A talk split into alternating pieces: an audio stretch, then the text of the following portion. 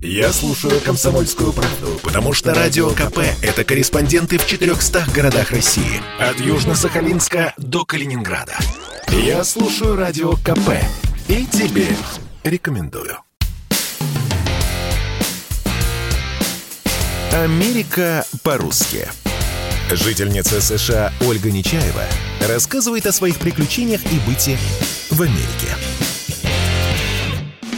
Всем привет из Нью-Йорка! Я Ольга Нечаева, или Ольга Нечаева, как говорят американцы. Десять лет я живу в Америке, и сегодня вам расскажу о привычках, которые появились у меня после переезда в США.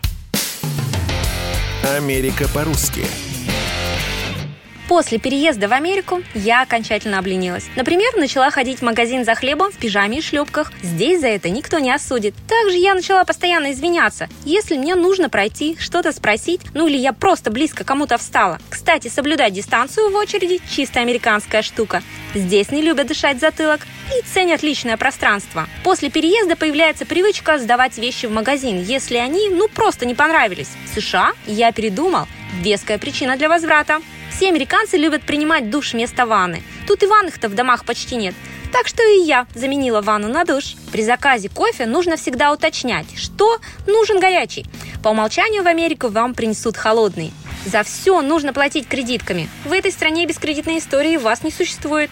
Ну и безопаснее это. Всегда можно отменить платеж, если вас что-то не устроило. В Америке я перестала брать трубку с неизвестных номеров.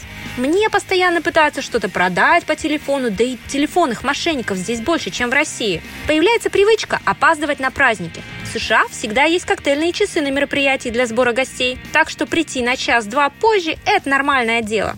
Также начинаешь уступать дорогу другим машинам. В России меня редко пропускали. Нужно было нагло встраиваться в поток на свой страх и риск. А здесь, ну, как-то проще. После переезда появляется привычка пить воду из-под крана. В Нью-Йорке вода с Ниагарских водопадов, да еще с добавлением фтора, чтобы зубы были крепкие. Так что могу называть себя настоящей американкой. Вот еще несколько привычек, которые появляются после переезда в Америку. Ты начинаешь больше есть, меньше краситься, есть на ходу, вставлять английские слова в русскую речь, покупать все через интернет, а также готовить барбекю по воскресеньям. Америка по-русски. На радио КП. Это спорт не прикрытый и не скучный. Спорт, в котором есть жизнь.